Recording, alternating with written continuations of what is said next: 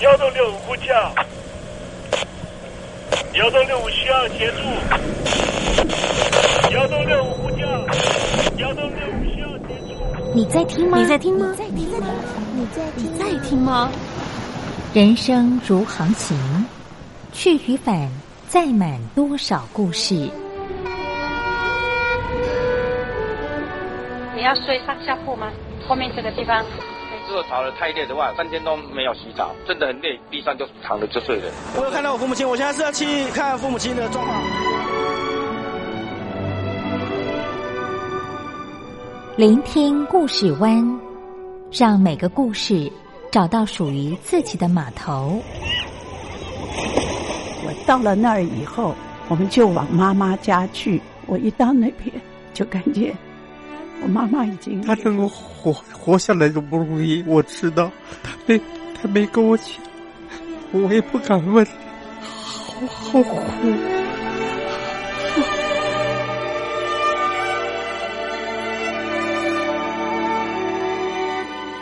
聆听故事湾，聆听故事湾，瑞林制作主持。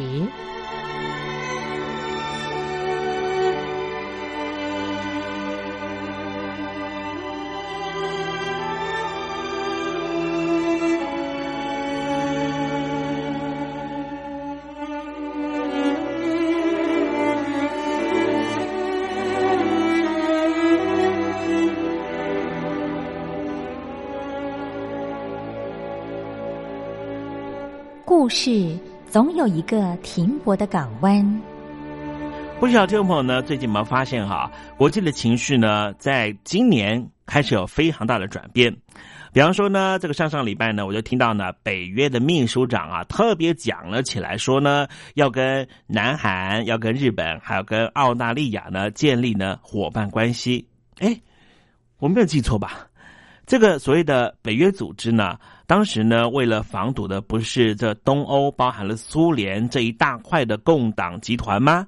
他是在一九四九年的时候成立这个北约组织的。可是为什么突然之间呢？他现在呢，这秘书长说呢，呃，要把这个韩国、要把这个日本，还有包含了澳大利亚呢，也纳入他的盟邦呢？难道他要围堵的是中国大陆吗？当然，秘书长呢没有讲的太明白了哈。可是呢，所有的政治观察家都说呢，现在的态势好像十分的明显。当这全球的对抗的态势成型了以后，就会有各式各样的间谍活动在各国之间流窜，希望能够呢达成啊这个自己属国的一个目的啊。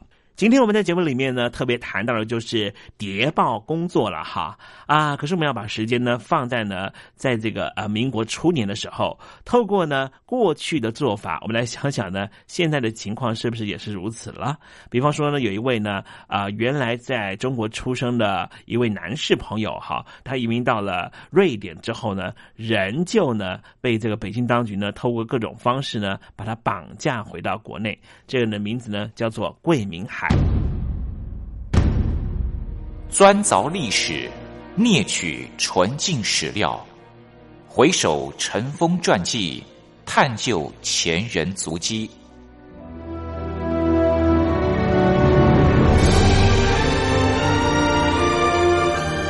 传记光华，民国人、民国事在此翩翩飞舞。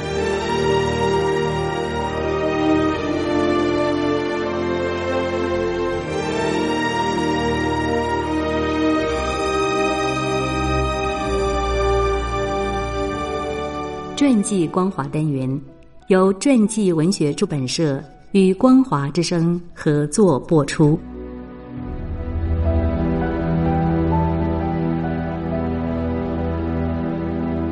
海峡两岸听众朋友，你好，我是你的好朋友东山林。哎，我们现在为您进行的环节就是传记光华。这个单元是和台湾的传记文学出版社共同合作直播的，因此我们邀请到的就是传记文学出版社的副社长温强教授来到节目里面。温老师您好，主持人好，呃，各位听众大家好。嗯，今天我们谈的话题很有意思哦，哈。对，呃，这个话题呢，我必须要从我这个周遭的朋友跟学弟妹的例子讲起了哈。请说。很多年轻人都说要去什么打工换宿啦，然后去国外，对不对？澳洲，哎，对对对对对，好，去什么什么杀牛肉啦，哈，反正被牛肉杀。到底被牛肉杀，就是很辛苦哎哈。对，所以我觉得现在年轻人也蛮奇特，因为现在的年轻人好像在台湾比较没机会吃苦哈，特别要去海外吃苦。没有，这以我作为一个家长来谈的话啦，哈，其实有些时候你会觉得说，这样一个冒险是一个很难得的经验。嗯，那毕竟说台湾的生活，主持人应该也知道嘛，对小孩子来讲，一方面苦闷，嗯，要。考试啊，升学考试，对，很苦闷。然后一方面也安逸，嗯，像我们这种家长的，都照顾小孩子，照顾的真的真的都好孝顺，对，我 都不好意思说。啊，对，那对小孩子来讲，你会怀疑说，这个是不是一个好的一个成长过程啊？对，那如果说你能够到澳洲去，一方面自力更生，然后一方面有一些工作经验，可能还有个。有个岛礁可以去照顾，哎哎，这是人生很难得的记忆，对不对？但是呢，到这个海外呢去增广见闻的这件事呢，哈，不是我们这个二十一世纪才有的，上个世纪就有人那么做，对不对？对，这个对于呃中国来讲啦，嗯，就是移民海外的这些华侨啊，嗯啊，这些移民者。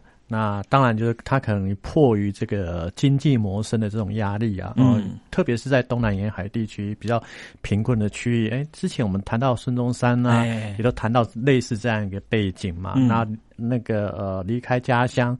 到到海外去谋生哦，那这个当然就是说人生地不熟啊，哦，对对，这个移民者来讲都是呃生活大一一一一大的一种考验，对。对，所以我们今天介绍呢，就是有一位叫做黄义光的啊革命青年了哈，他去了墨西哥变成了华侨，可是呢，他其实也是游历各国哈，今天要请这位老师给我们介绍一下。啊，黄义光可能不是我们。先前所介绍的这种大的历史人物，比如说孙中山啊，比如说汪精卫啊这一类的啊，呃，在历史课本上经常出现的哈。可是我觉得他的一个事迹是很特别的，嗯啊，一开始。他比较为人所熟知的是一个旅行家。啊，可是很意外的，这个旅行家是却是满腔的热血啊，想要投身报国，嗯，刺杀汪精卫。哦，对，所以说他从一个旅行家转变成用军统的特工。哦，所以他是一个特务啊？啊，对，最后是当。当了特务哦，所所以呢，我记得哈，这个以前在那个还没有开化的中国大陆的年代哈，好像有一段时间，大家这个做旅行啊是被限制的嘛，对不对？对，哦，所以这个。之前的中共设定的就很好，为什么呢？太办都是有点问题的，所以最好的哦，我觉得主持人的想象力是非常的丰富，是哈。所以他后来这个，我们今天就来讲哈，他怎么样从旅行家变成了特务的过程了哈。啊，当然了，他不是一个我们在历史课本上面所看到的熟知的这种历史人物嘛。那所以说，有关于他的一个生平事迹啊，他比较。外界比较不容易啊找到哦，不过啊有幸的是啊，因为我们刚刚提到哦，他是参与了军统当了特务去刺杀汪精卫，所以说在军统有留下来他的一些事迹，而且比较特别的是说啊，军统当然有很多特务，然后当然很多为国牺牲的人啊，哦，也都留下这些啊传记来。可是比较特别的是哈，黄义光的传记啊是经过戴笠。军统的头子戴笠啊，特别审定的哦，所以这个所言绝对无虚，就对了哈啊。也也同样的可以证明说，嗯，戴笠对于黄奕光的重视啊，对。那我们今天讲的呢，就会啊，人家说哈，这个事后讲真相哈，能够接近多少？我们今天呢，尽可能到百分之九十九，对不对？哇，感开到表证百分之九十九，感觉高难度。那我们尽所能啦，毕竟我们传记文学呢，就是两岸四地最能够反映 民国真相的杂志嘛，对不对？好，嗯，那我们刚刚提到说。啊，黄义光他早年那个移民到墨西哥去嘛，嗯，那啊，从这个移民的这个角度来讲的话，我们知道说那个呃，中国对外移民啊，大概最多的就是福建跟广东这两省哦。那啊，这两省又是所谓的侨乡嘛，嗯哦，那啊，黄义光也不例外哈，他也是广东人，广东的赤溪人，嗯啊。那啊，有关于他早期的生活，其实并没有留下来太多记录了哦。那根据这个中统的这个啊军统的这个资料来看的话，那他十七岁的时候就在读这个从墨西哥的国立师范学院毕业，嗯，其实就是说他本身是一个大学生，而且是投从事于这种教育工作者哦。嗯，可是这个教育工作者呢？他很早就成名了啊？为什么成为成为国际的知名人士？哦，啊，为什么呢？嗯，那最主要他有一个创举啊，就是徒步环游世界。徒步啊？对，哇，是为什么呢？是买不起机票吗？哎，等一下，徒步环游世界，所以就是说。太平洋、大西洋，它是水上飞，对不对？啊啊！首先，他是先在这个他的家乡的几个附近的几个邻近的国家嘛，中南美洲啊，墨西哥、哥伦比亚，对对对，对对对。那之后呢，当然就是在搭船到欧洲去了哦。那当然要横渡大西洋、太平洋，这些都是搭船的了。那只是说。落地之后呢，开始就进行这个徒步旅行。哦，那他走路有一些什么走路的理由嘛？比方说，他是买不起什么车票，还是怎么样吗？还是我觉得啦，我我个人觉得，因为。那个他的一个历史的记载没有讲的这么清楚，为什么要徒步啊？可是从那个时代的人来讲的话，哈，有一种观念，而且这种观念不是说只有黄义光才有。我们看那个中国近代史哈，其他的我发觉到也有类似的观念呢，就是想要锻炼体魄。哦哦，那为什么要锻炼体魄？因为这个主持人应该还记得哈，我们小时候常常听到什么东亚病夫哦，对对对对对对对对，经常变成是中国的一种耻辱啊，而且他。它不只是一种耻辱哈，因为从进化论的角度来讲的话啦，哈，那啊，中国那时候接受达尔文的那种社会进化论的适者生存嘛，哈，那从某种程度上，你身体若如果说薄弱的话，嗯，那很容易就遭受侵略，嗯，那很多的当时候有识之士都认为是因为中国。有点像现在了哦，太重视这一种啊科科举考试啊，他用儒家思想啊，嗯，可是反而疏忽了啊体魄的强健的这个面相哦。那如果说再这样继续下去的话，根据根据这个遗传学啊，嗯，啊，那整个中国的人种啊，慢慢的就会来越衰弱哦，会消亡了，那可能就会亡国灭种，就把这个体魄薄弱的这个现象。跟整个民族的亡国灭种扯在一起哦，所以民族的兴衰完全取决于我们现在在冷气房要不要披外套，老师哈。因为啊，各位 听众听众朋友，因为这个冷气房真的很冷 很冷。我们我们两位哈，现在都已经这个五月多啊六月了哈，我们三十几度了吧？我们我们录音室大概只有十六度。对对对，可见的这个单位是很照顾这个机器的，不是给我们吹的。所以呢，话说回来，就是说，身强体魄呢，才能够让这个民族能够兴盛了。对，那那个梁启超曾经写过嗯类似的文章啊，哦，他鼓励啊。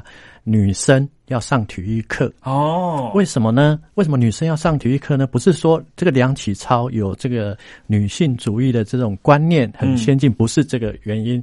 最主要也是跟我们所讲的有点类似优生学、遗传学的概念哦。如果说妈妈身体强健，女性身体强健，生出来的宝宝身体才会健康。健康，他的想法是这样的所以说他很鼓励女孩子去上体育课哦。可是。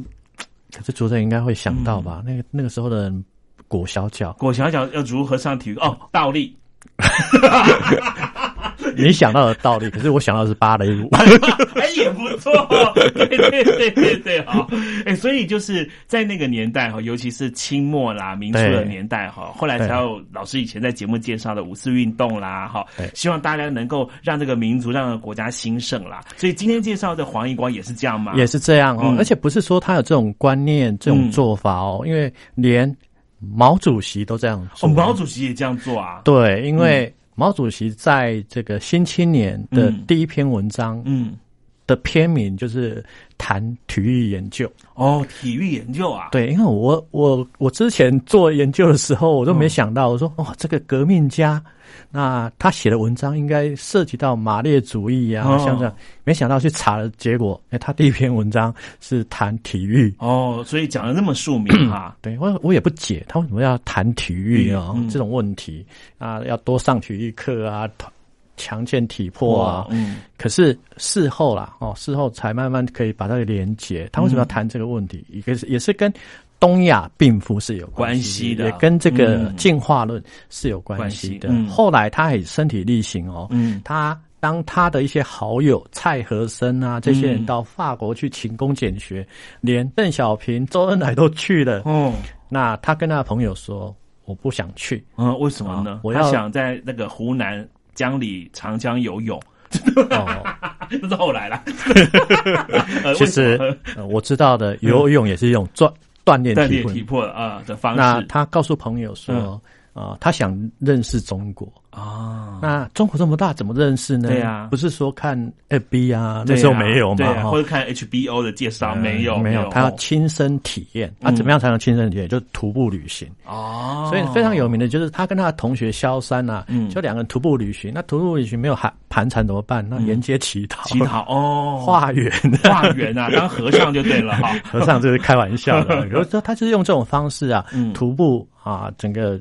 走走遍中国这样，那也许这个跟他的后来的革命是有很大的关系，因为认识中国嘛，认认识农村的社会。然后当邓小平还在啃着法国面包，嗯还在那个雷诺汽车厂搞他的那个工人运动的时候，嗯那毛泽东已经在熟悉那个农村的社会，透过这种徒步了。所以说，一方面他强健体魄，那一方面呢，他可以透过这种徒步的过程去体验。当地的生活，嗯，那这就是啊，我觉得黄义光的这个思维啊，他反映了那一代人蛮普遍的一种想法，嗯，那这个某种程度上也可以讲说，呃，像李小龙的电影啊，嗯，哦，那个我们都记得哈，那把东亚病夫的那个。那个匾额哈，那个踢货踢货啊，那个打的热血沸腾啊！小时候看都觉得对很有感觉啊。对，那后来呢，这个霍元甲出来了，哦，接班了，好在精武门。对，还有叶问哦，打外国人，而且还打了五六集。是啊，是啊，还打不断哦，这满足了这种啊民族主义的这种情绪。哦，所以就是说，我们这个中华民族到底这个民族的弱小心态是有多弱小啊？为什么需要？这一些影视作品来，这个好像吃这个壮大剂一样，吃了以后觉得哇，我好伟大哈。所以啊，啊，西方人做那个从事电影研究人都看到这个问题啊，战狼有没有？哦，战狼，对，呃。犯我中华，嗯，虽远必诛。哦，这个口气很大。对啊，犯我中华，非远必虽虽远必诛。再怎么远，我都可以追到你。对，所以你以为你贵民海哈？你以为你换了国籍，我追不到你啊？对，只要是瑞瑞典就把你抓回来。对，是不是 好啊？还有最近那个华为那个财务长哈，我再远我要把你救回来。虽然现在孟晚舟还是接不回来了，但是我相信哈，北京我会继续的努力。下去了哈，嗯，所以啊，从现在的这个时局来看的话，哦，中国已经崛起了，可是那种民族主义的情绪还这么高涨，嗯，好像难免就让人家外界会觉得，或者一些评论家也都提到了，嗯，这这个似乎中国一直没有办办法摆脱这个受害者的这种心态，所以受害者心态就是说，长期以来。几百年来受到帝国主义的侵略，嗯嗯，那从这种帝国主义的侵略里面，那受到迫害，那这种心理一直在中国长期存在，嗯，那所以说中国总是认为西方人亏欠中国，哦，那所以说从这个角度来讲的话，会对西方人而言，这是一种很奇怪的一种心理的一种情绪了，嗯，那可是反过头来讲。那中国会经常以这种民族主义的这种心理权去作为一种外交的任何强硬理由的一个做法的一种啊借口跟理由，这个也是啊可以从历史文化的角度里面啊来理解。所以说，你可以讲香港呃。北京在处理香港问题，就是带有这样一个情绪的。就起码从我的立场来讲，我们不要说啊一个比较细节问题，就是你光是从这种历史文化的这种脉络都可以理解，说可能在啊。北京人眼中，香港是一个很奇特，甚至是香港是充满矛盾的哦。一方面，它的确是啦，是一个呃非常发达的区域哦，东方之珠嘛，在一个弹丸之地，会变成一个世界的金融中心。原本就是不知名的小渔村啊，属在中国的一种啊地理的边缘啊，可是没想到这种位置啊，它居然会成为世界金融的中心。嗯，那这个代表的就是中国的一部分，它的。中国人勤奋，它可以啊发家致富。可是我刚刚提到说，北京方面来看香港，不只是北京的，很多的中国读者来看香港，都觉得有点那种矛盾的心理。因为他是被殖民的，嗯，哦，被英国统治的，嗯，哦，而且啊啊，更更对某些人来讲，可能是更是耻辱的，就是中国历来的动乱啊。哦，都逃到香港去。哦，对对对，无论是什么日呃日本战争啦，哈，还有这个国共内战啊，对，国共内战，哈，那哈不愿意受中国共产党统治的，就跑到香港去。嗯，那还有呢，想得到吗？嗯，六零年代还有文革的时候，对，嗯啊，那你不愿不愿意在这个中国受到这种破坏，也都逃到那个香港去啊。所以说，那个对于某些人来讲。香港就是可能就是一种耻辱哦。一方面，我们又觉得它是一个被别的民族给殖民过的地方，哈，我们会觉得哦，好心酸哦。可是这个心酸的地方，却是我在遭遇到危难的时候要去逃亡的一个应许之地，这不是很矛盾吗？换句话讲，就是说，嗯对于北京人来讲，或者北京的角色来讲，香港人从来不跟我同甘共苦哦。这个这个，所以说。啊，从这个心理来讲，香港就是充满着矛盾的地方。嗯嗯嗯，对。可是现在哈，香港呢，很迅速的哈，被这个啊美国方面呢认为他们没有特殊的这个关税的待遇了哈。也许逐渐的香港就不是那么香港了。可是我在想哈，如果这个香港不是那么香港的，它变成纯然的就成为了中国的一部分哈。即便是呢，这个把呃邓小平当时的承诺哈。五十年呢，舞照跳哈，马马照跑哈，把它提前二十三年就完成哈。嗯，我不知道如果真的发生了什么事情的时候，那你们还可以去哪里呀？其实反过头来讲，像我我觉得刚刚主持人所提到的这个部分啊啊，也许北京方面也要考虑到说，那香港的崛起到底是靠了一个什么样的条件？嗯。哦，那可以创造成为一个金融的中心，东方的民族。我觉得哈，有一个哦，一个蛮重要的一个一个现象值得注意，它是一个华洋共处的一个地方。哦，那或许是说，在这种华洋共处地方，如果从纯粹民主主义来讲，那当然是一种耻辱。可是你要从另外一个角度来讲的话，那华洋共处，它其实某种程度上就是说，啊是。啊，中西文化的一个良好的一个结合，嗯，哦，那比如说好了，像香港的那种家庭制度啊，都还保有中国的这种文化传统，可是它又可以吸收西跟西方的那种自由竞争的这种精和精神结合在一起，哦，那非常不矛盾的和谐的创造出香港的啊这个奇迹来，哦，那。比如说，好的，像澳门赌王那个家族啊，何鸿燊那个家族，以前我们在节目提到过嘛，他是河东的后代啊。对。那河东他爸爸是荷兰的犹太裔，妈妈是这个广东的贱民哦。那可是他们这个家族呢，啊，可以摆脱这一种所谓的双重边缘化，因为爸爸是蛮夷嘛，妈妈是贱民嘛，嗯啊，那靠着自己的努力啊。那凭借着中西的这种优点，那在这个香港这个地区创下了一个这么庞大的家业。不要忘记，河东是香港第一代的首富，啊，这个首富也必应的后代子孙，所以有了这个何鸿燊澳门赌王的这样一个身价。那你看这个家族来看的话，很显然他就是一个华洋杂处的，嗯，哦。那同时呢，北京的决策者恐怕也还要想一个想到另外一点，就是在冷战期间，香港的那种特殊的地地理位置，它是社会主义跟资本主义的一个交界的地带，一个窗口。那当年中国在啊，还是在社会主义的这种体制之下。那香港是一个向资本主义学习啊，比如说金融制度啊、经济技术啊等等的一个很重要的一个窗口。那中国也的确是靠这个窗口，嗯，吸引的资本、吸引的人才、吸引的技术，哦，那啊也开始崛起了。嗯，所以说。反而我会认为啦，就是这种华洋杂处不是一种耻辱，反而它是一个优势。嗯，哦，那又在一种啊资本主义跟社会主义的这种交接地带。嗯，那它创造了一个模糊的空间。哦，原本是属于敌对的两个阵营，可是 在这里放一个模，这个这个也就是说，邓小平为什么有智慧？人家说他有智慧，就是他知道说啊，透过香港。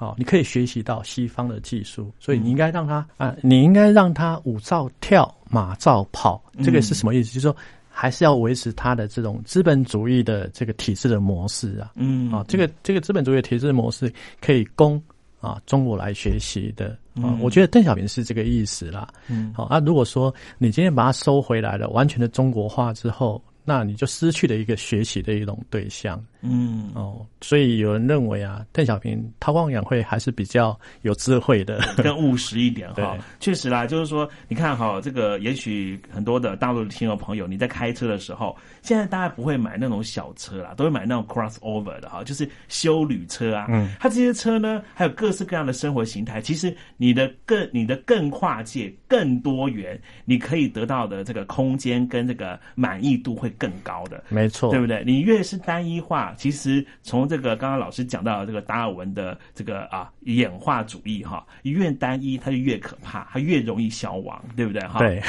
好，我们讲到这里要稍微休息一下哈，因为我们毕竟今天要讲的是黄义光哈。黄义光呢，他是一个华侨，我相信呢，他也许在这个周游列国的时候了解如何刺杀人，而是这样嘛？等一下 再让这个温老师给我们介绍一下哈。我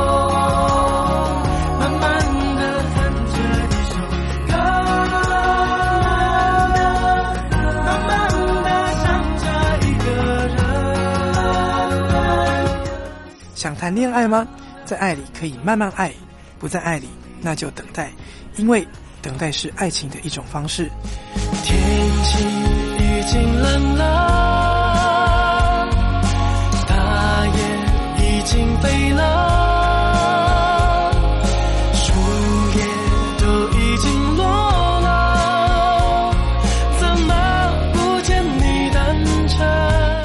是 No Name 于宪忠，希望你会喜欢我对爱的诠释，也邀请你收听东山林的节目。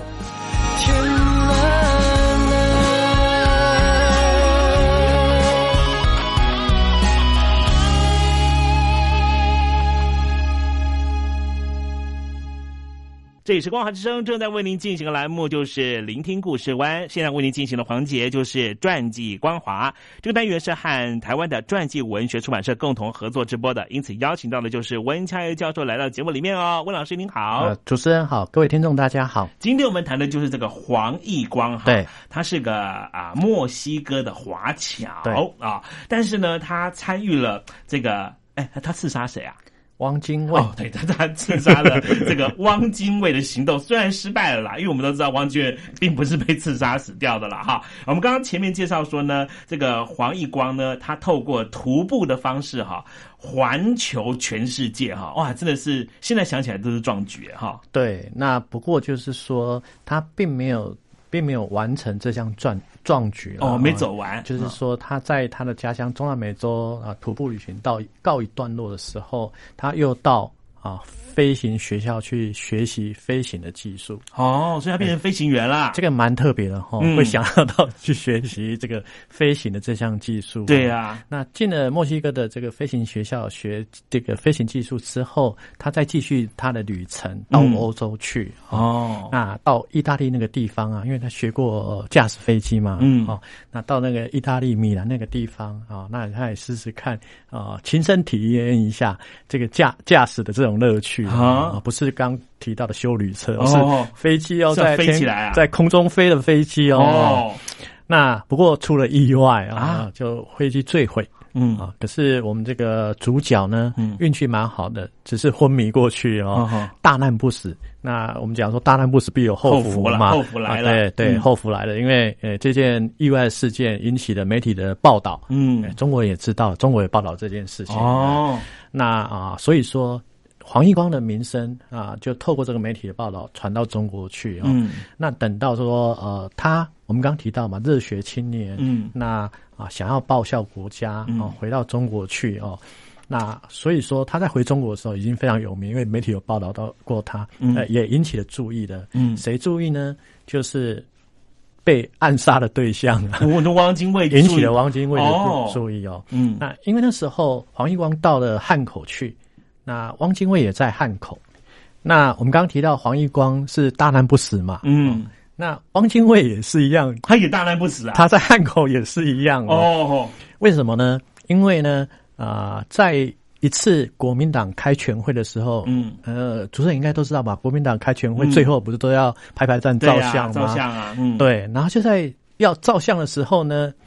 蒋介石突然啊，有有什么事情耽搁的就没有出现哦。那汪精卫呢？当时也是大佬之一嘛，对，应该在那最醒目的地方、最中间的地方嘛。哦，那结果呢，就在照相的时候，然后遭到刺刺杀啊。对，所以没有伤到要害，因为蒋介石后来出去拿了枪不好啊，不是，不是，凑巧凑巧了哈。不是，因为有人怀疑啊，为什么这时候蒋介石没有露脸？对呀，哈。在这么重要时刻，他居然没露脸，哦，有事耽搁，哦，那啊，所以有人在怀疑啊，这是不是蒋介石 安排的？对，所以说这个汪精卫呢，也是以刺杀闻名的啊，刺杀这个五大臣啊，对，五大臣，对，引刀成一块，莫负少年头，这是汪精卫很有名的诗句嘛，哦。很慷慨激昂，可没想到他这一辈子啊，刺杀别人没有刺杀成功，自己也常被刺杀哦。这这个不是第一次哦，他在啊越南被刺杀过，所以这个这个我不知道是不是因果循环。所以他在这个汉口这里嘛，对不对？对，汉口就是哎，汉口就是武汉对面嘛，哎。对不对？为什么提武汉呢？因为现在大家都说武汉是英雄城市啊，对不对？因为他现在全世界都认识武汉了。对，不是武汉肺炎，是武汉是英雄城市啊！啊，武汉也是这个汉口也是汪精卫。啊，传奇的很重要的地方就是这个刺杀案啊，因为这个刺杀绘声绘影的。我刚刚提到说那个情节实在是太过诡异了。对，好。那我在想说，会不会是英雄惜英雄，两个人都大难不死啊？对，所以汪精卫就对这个黄义光非常的兴趣，感好奇，然后啊，透过安排两个人见面了啦。那。啊，汪精卫也知道黄玉光有那种报效国家的信念哈，对，所以说，呃，那个时候汪精卫虽然对于中国抗日是充满了悲观，可是那个时候还没有露出实际的行动哦，啊，还是国民党的大佬，嗯，那还是一言九鼎嘛，关系都还在，嗯，所以呢，他就介绍黄玉光啊去昆明的航空学校，嗯，因为，我们刚提到，哎。黄一光有这种飞行的这个之前学习的经验，对，嗯，那就介绍他啊去昆明去啊去这个读这个航空学校，因为这个航空学校原本原本是在杭州的剑桥，嗯，然后。因为抗战的关系嘛，然后拨迁到这个昆明去啊，啊，那黄一光就到昆明去呃进这个航空学校，所以他也就是空军的这个飞行员的准飞行员的啦，哈。对，在我们想象中，对准飞行员会想到什么？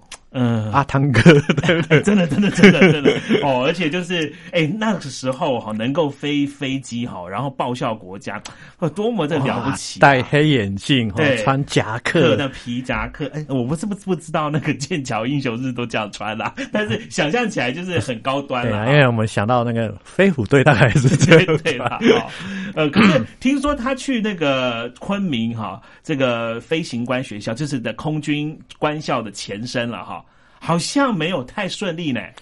啊，这个是蛮曲折的啦，嗯。哦，因为他去的时候已经是名人了。我们刚刚提到嘛，就是环游世界徒步旅行，嗯，然后又经过了这种飞飞机失事、是。坠机、大难不死，然后经过媒体的大肆报道，连汪精卫都注意到他，对呀，嘿国民所以大佬钦点他，哎哈，对，所以他进进官校绝对是未来的明星嘛，对呀而且是大家瞩目的。嗯，那啊，黄奕光的个性啊，据记载啊，嗯是不拘小节，哦可见的非常豪爽啊。嗯哦，就是从从他的这个人生的经历，也可以大概可以想见这个人的个性嗯豪迈的，嗯不像我。哦，所以他是豪迈的个性，他觉得说一个人开一架飞机不够，要一个人开三架，这样才够。是他呃他讲这个是有根据的哦，哦因为听说哈，美国现在的这个飞行员有能力可以一个人开三架，哎。哦，你是说无人机控制对对对，而且还能够精准射击任何的敌方飞机，可以控制三百台。哦，他不是一个人开三部飞机，他是希望他一个人可以教很多人开飞机。哦，那你不是去，你不是去当学生的，你是去当教官的啦啊！哎，不是啊，他其实是当学生。对啦，对啦。可是他成名甚早啊，又在意大利这个开飞机，然后虽然说失事，可是重要的是他没有降落伞，从空中下来还不会死，这确实也可以当教官的了哈。所以根据跟他同梯的这些官校的学生的这种回忆啊，嗯。也都提到他其实是个性很好啊，嗯，不拘小节嘛，那很喜欢谈论这些事情，然后也很受到同学的喜爱爱嗯。啊，这当然是好的一面啊，嗯。好，可是呃，主持人也也应过当我也入过伍当过兵，对对对，我们自愿意的。对啊那我们哎，哎不对啊，不是自愿意的，是不愿意的。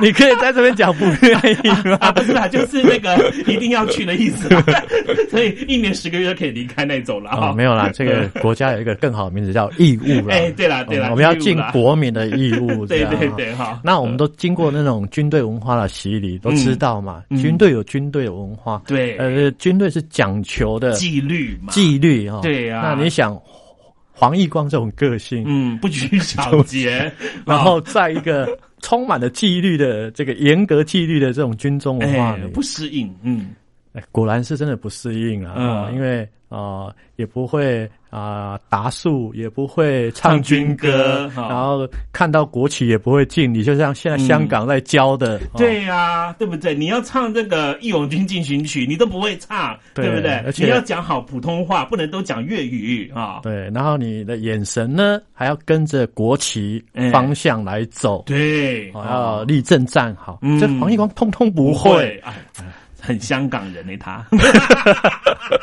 呃，他家离香港蛮近。的。广东人呐、哈，都讲讲那粤语的啦，哈，所以呢，他后来就被这个官校怎么样退学了，哈，不是退学了，啊啊，退学我想听的 是啊，因为他同学都是开飞机的嘛啊，他去修理飞机，哦，修理飞机，哦，了解了当然，这心情真的非常郁闷啊，郁闷，嗯。对。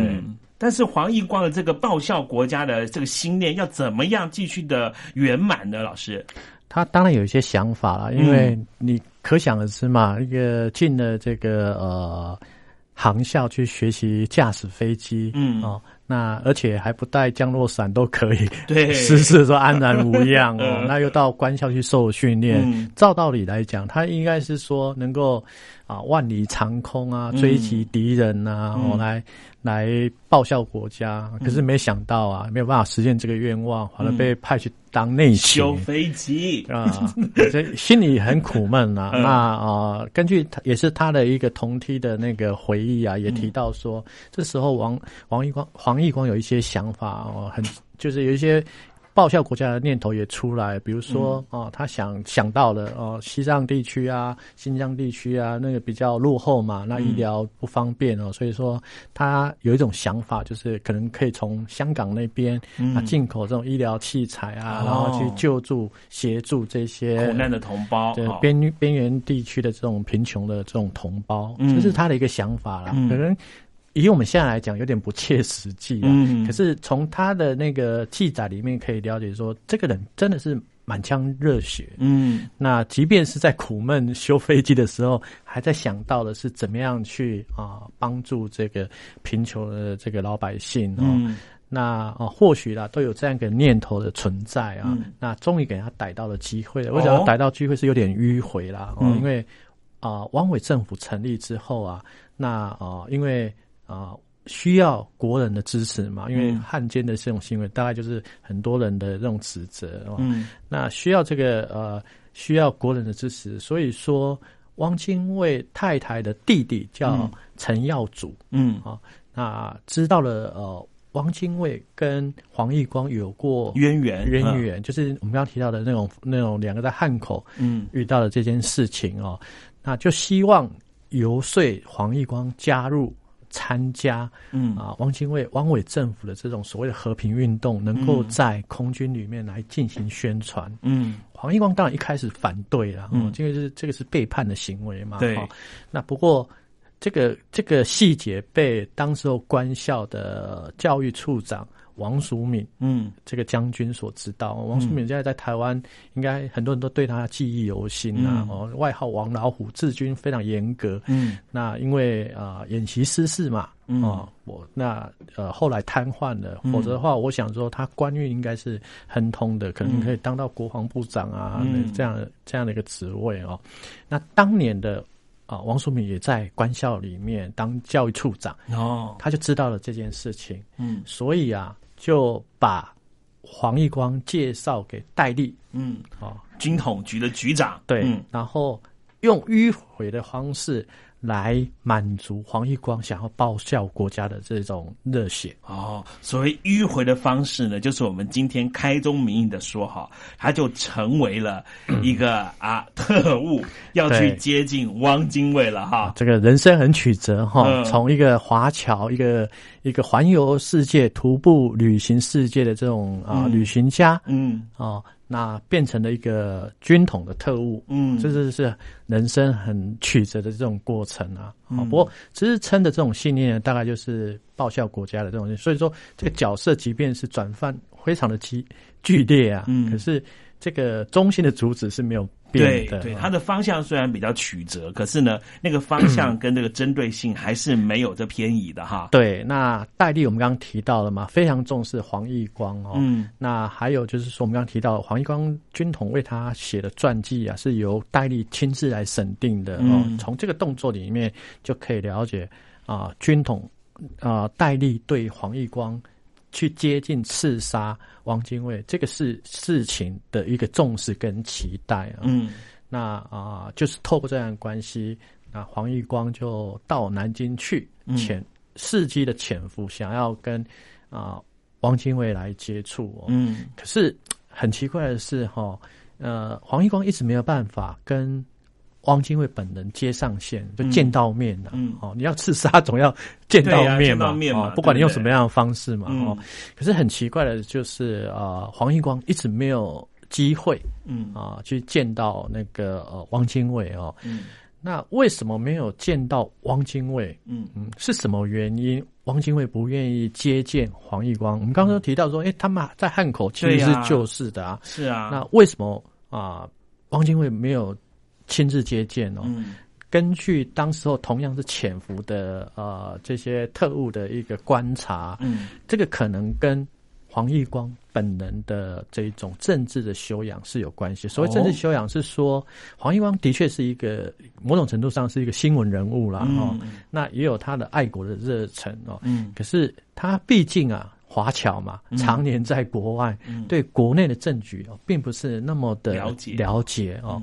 那所以说，你在不了解这种政局的这种情况之下，或许是说你本身也没受这这种中国文化熏陶，你要去对于去跟汪精卫嗯。这样的一个呃同样是革命青年，长期追随孙中山，我们姑且不论他后来怎么样走偏的去投靠日本军国主义哦，就姑且不论，就是说呃这个部某种程度上，从汪精卫医生来讲，他的确是一个传统的啊，那个中国的一种知识的青年。嗯，那又是长期从政，你要跟这种人对上话，起码要有一定的见识嘛，一定的思维嘛，嗯，有一些水平啦。比方说，你可能已经周游列国啦，你跟汪精卫谈那个大概就是，哎，墨西哥这里的民主的状态大概是怎么样？我去的哥斯达黎加之后，有你可能要有这种见地啊，才能够聊得起来哦。对你不能老是说我怎么样没忘了带降落伞，哎，哦我觉老是报纸都有写，我都知道。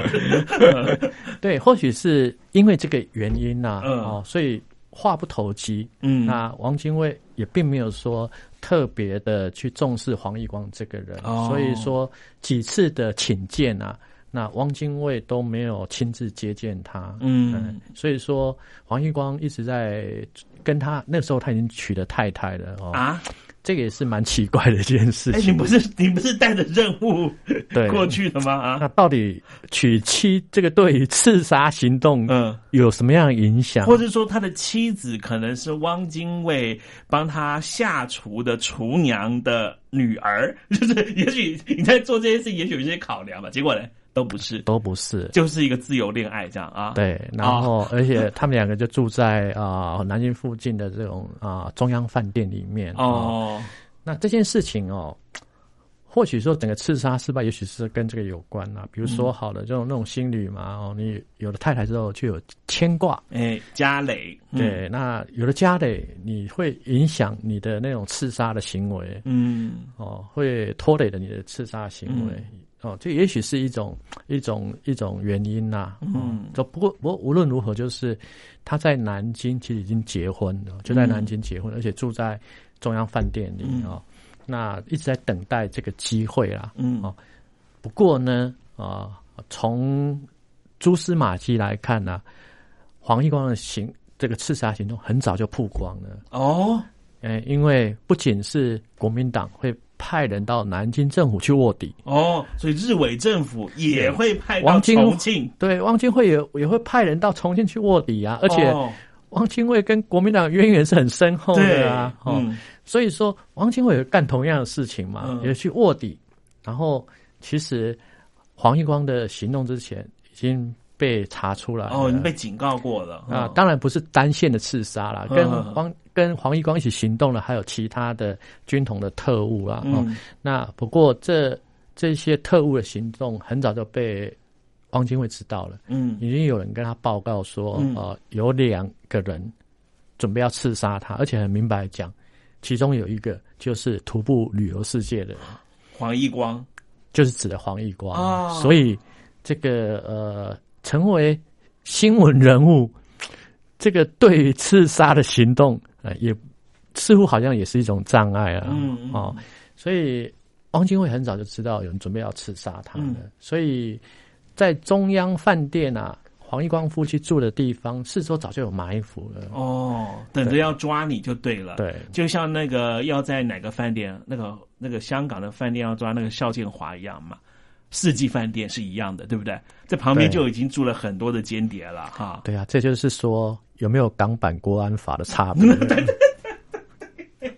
因为没有港版的国安法。嗯啊，北京方面要抓人呢，还要再埋伏了半天天哦，那还有港版的国安法，就直接抓了啊！哦，直接抓起来，差别就在这里啊。对，就是那个好落实度更强，就是说香港的朋友不要在脸书给我乱写什么东西哈，记得脸书一打开就要说祖国万岁哈。那啊，当然我们黄玉光最后是被抓了啦，嗯啊而且还啊被处决哦。啊，那那个被抓的过程呢、哦，嗯其实是跟电影情节一样哦真的吗因为黄义光不高，一百六十五公分哦可是力气非常大，据说啊徒手就能够打死老虎。哎呦，所以那个汪精卫早就认识这一号人物了嘛，嗯一定有所备啊。哦即便是他没有手枪哦，我相信啊，黄义光也可以用徒手制服五六个人，可是他如何呢？制服这五六个人，而且呢，啊、还、呃、还被抓，这过程呢才非常的惊险哈、你必须要看呢，两岸四地最能够啊、反映民国真相的杂志是哪一本杂志呢？传记文学。哎，是的，我们今天邀请到的就是传记文学出版社的副社长温恰叶教授来介绍今天的黄奕光的故事了哈。也希望听众朋友呢能够呢，哎，到网络上面呢去搜寻一下如何能够订阅哪一本杂志啊？传记文学。非常感谢温恰叶教授呢来到我们的节目了，谢谢，谢谢，拜拜。